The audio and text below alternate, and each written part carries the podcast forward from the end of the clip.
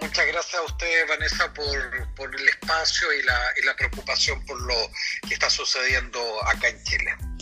Bueno, en principio, ¿qué, opina? ¿Cómo toma usted eh, esta decisión finalmente con el 62% de votos que decide rechazar la propuesta de una nueva constitución en, Chile? Sí, ha, sido un, proceso muy largo eh, que hay que recordar que se inicia en en octubre del 2019 con, con las movilizaciones de, de, protesta que se extendieron hasta marzo del 2020, el inicio de la, de la pandemia, y, la salida institucional que, había encontrado este país para, para esta crisis era precisamente generar un proceso constitucional que permitiera eh, superar y reemplazar la, constitución heredada por la, por la dictadura. Ahora el, el, proyecto de, borrador presentado por la convención fue, eh, como ustedes ya saben, ampliamente rechazado el día domingo pasado, y lo cual abre un escenario de, algo de incertidumbre, obviamente, desde el punto de vista institucional, eh, sobre cuál va a ser la, continuidad de este, de este proceso. Por lo tanto, estamos en un, en un momento de, mucha incertidumbre, y tanto política como, como institucional, Vanessa.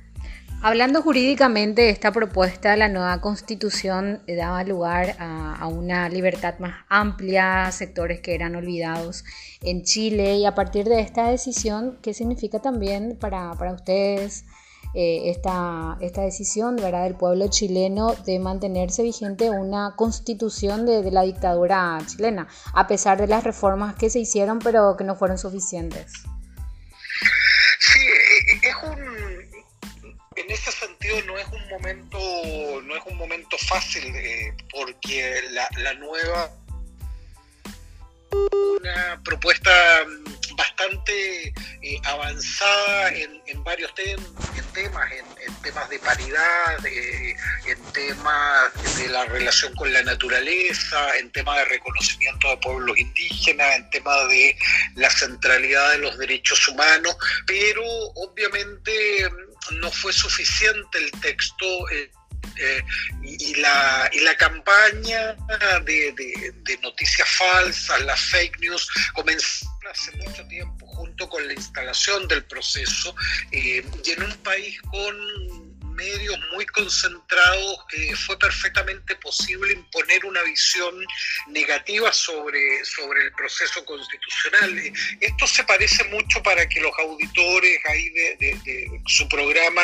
eh, puedan entender bien, se parece a lo que sucedió en Reino Unido con el Brexit, en Colombia con los acuerdos de paz, en el triunfo de Bolsonaro en Brasil, de Trump en Estados Unidos en su momento, es decir, una campaña eh, con muchos recursos, con todos los medios de televisión y, de prensa escrita, eh, boicoteando de alguna manera y desinformando sobre el proceso, eh, tuvieron un un buen resultado, es decir, tuvieron el resultado que, buscaban y era que no se pudiera discutir el fondo de la propuesta constitucional, sino que más bien se tuviera siempre que estar discutiendo sobre las mentiras y, y las interpretaciones antojadizas. Y además se hay algo que tenemos en común con Chile, con Paraguay, que es eh, grupos indígenas,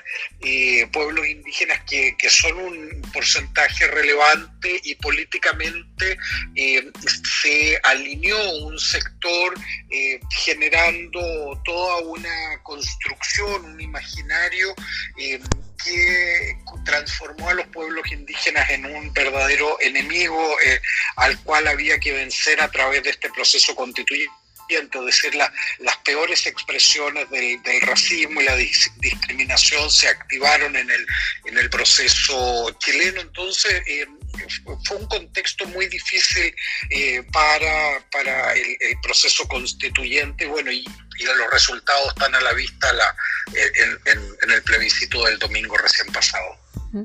Eh, aparte de esta influencia que, nos comentás que tuvieron los medios de comunicación y toda esa campaña, eh, ¿qué crees, doctor, que también eh, pudo haber influido en la decisión del 60% de los chilenos que rechacen esta, esta constitución, esta propuesta de constitución?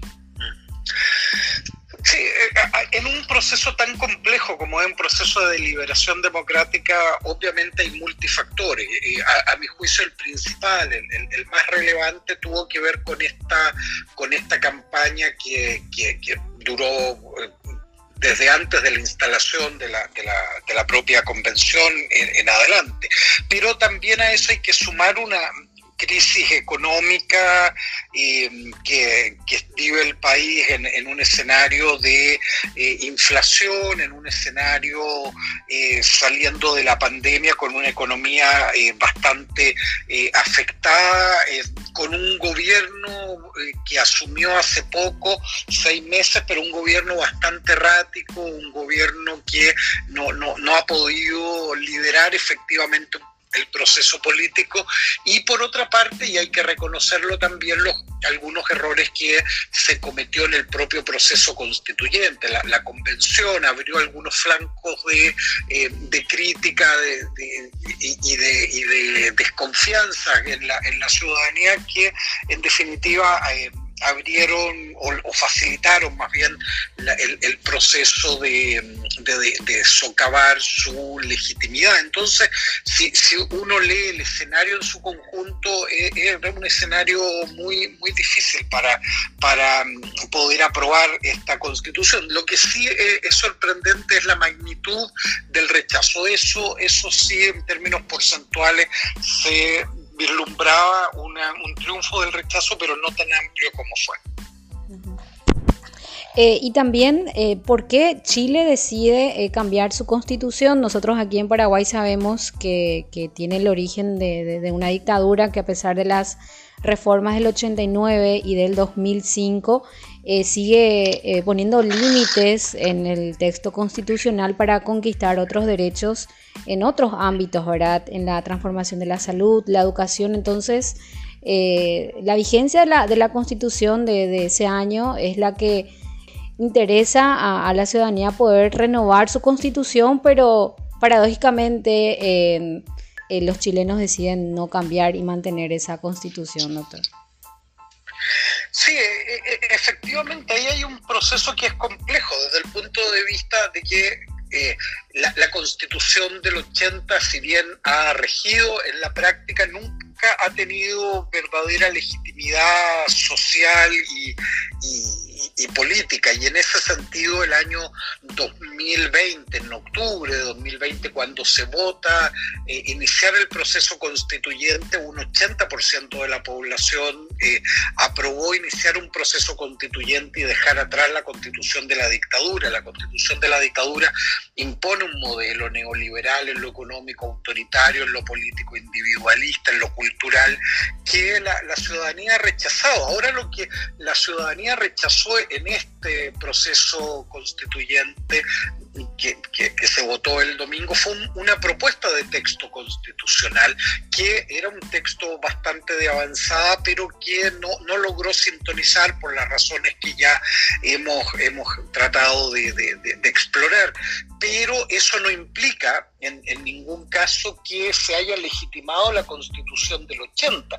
De hecho, les, contar aquí a los, a los auditores que ya se ha iniciado a dos días de, del dos días del plebiscito, ya hay reuniones en el Congreso de todo el espectro de partidos políticos desde la derecha más extrema hasta la izquierda, eh, que están precisamente iniciando un proceso de negociación para ver cuál va a ser el mecanismo para reemplazar eh, la, constitución del 80. Es decir, un proceso constituyente que tuvo un traspié muy importante, obviamente, pero que no ha terminado. Y, vamos a tener que estar muy atentos a cuáles son esos acuerdos, porque hay un amplio espectro de posibilidades que va desde llamar una nueva convención constitucional, eh, que lo haga el Congreso, que haya un grupo de expertos que haga una propuesta y se plebiscita. Y hay, hay varias alternativas sobre la mesa, pero lo importante es que eh, la voluntad política y social sigue siendo eh, tener un acuerdo constitucional que reemplace a la constitución de 1980. Vamos a ver qué camino toma esa, esa voluntad política. Eh, ¿Qué puntos cree usted, doctor, que se puede consensuar, como, como decía usted, el hecho de que se haya rechazado este texto, esta propuesta del texto no significa que los chilenos quieran eh, que siga vigente la constitución del 80, ¿verdad? Sino que eh, algunos cambios, eh, esos cambios, ¿hacia qué rama iría, ¿verdad? ¿Cuál sería el consenso? Sí, a ver, el, consenso yo creo que se logró un consenso sobre algunas materias. Por ejemplo, sobre dar paso a un estado eh, a un estado social y democrático que reemplace al proyecto de la dictadura, que era un proyecto básicamente subsidiario donde el Estado se eh, ponía al margen de la, satisfacción de derechos eh, sociales. yo creo que en eso hay consenso. También me parece que hay un consenso importante en torno a la necesidad de reconocer en con rango constitucional derechos tan importantes como el derecho a la, a la, vivienda, eh, a la salud, a la educación. Ahora habrá que discutir probablemente los contornos de, de, cómo se deja expresado ese acuerdo. También hay, eh, me parece, acuerdos sobre el tema de eh, un rol relevante que tiene que tener eh, la relación del Estado con la naturaleza eh, y también el reconocimiento de pueblos indígenas. Ahora, probablemente en cada uno de esos temas el acuerdo al que se llegue futuro va a ser un poco menos menos robusto que el que se proponía en el texto que se rechazó el, domingo pasado. Pero, pero me parece que hay ciertas matrices eh, sobre las cuales existe un consenso amplio, eh, pero tal vez un consenso con menos, menos profundidad que eh, lo que se propuso por la Convención Constitucional. Una nueva constitución en Chile estaría poniendo, digamos, un paño frío a los conflictos sociales eh, y constitucionales de los últimos años en, Chile.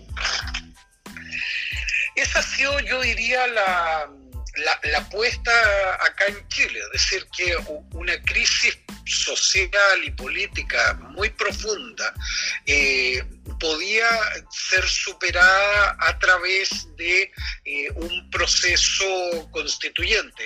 En, ese sentido, eh, obviamente lo, que sucedió el, fin de semana, el, el rechazo a, la propuesta constitucional ha abierto obviamente muchas dudas sobre la viabilidad de, de esa vía como una forma de solución de los problemas políticos y sociales que siguen sin, sin haber sido eh, resueltos por la, por la política en, Chile. Entonces, eh, sigue habiendo, yo diría, hay un, signo de interrogación importante. Esto es si la salida constitucional, es decir, una salida institucional a la, a la crisis, eh, tiene viabilidad o no.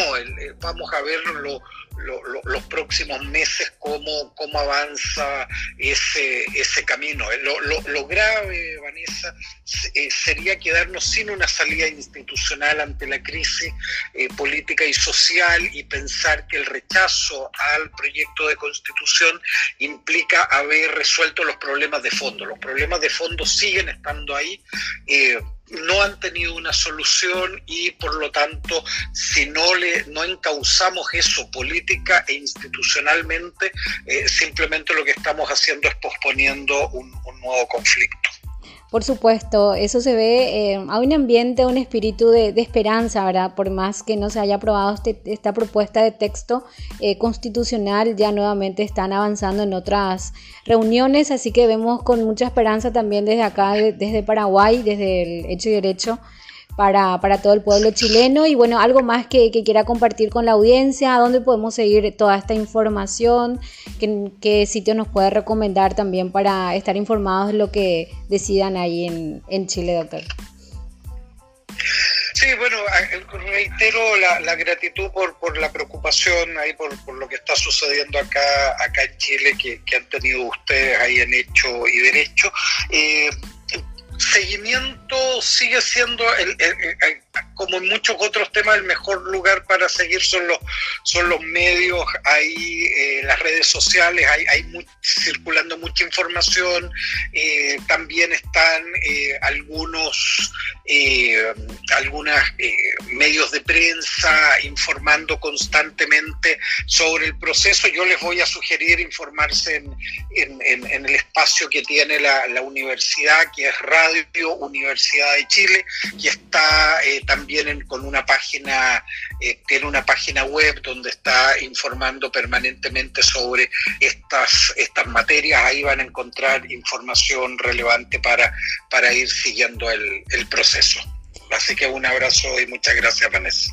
Muchas gracias, doctor. Un abrazo también por ahí para, para todos los chilenos.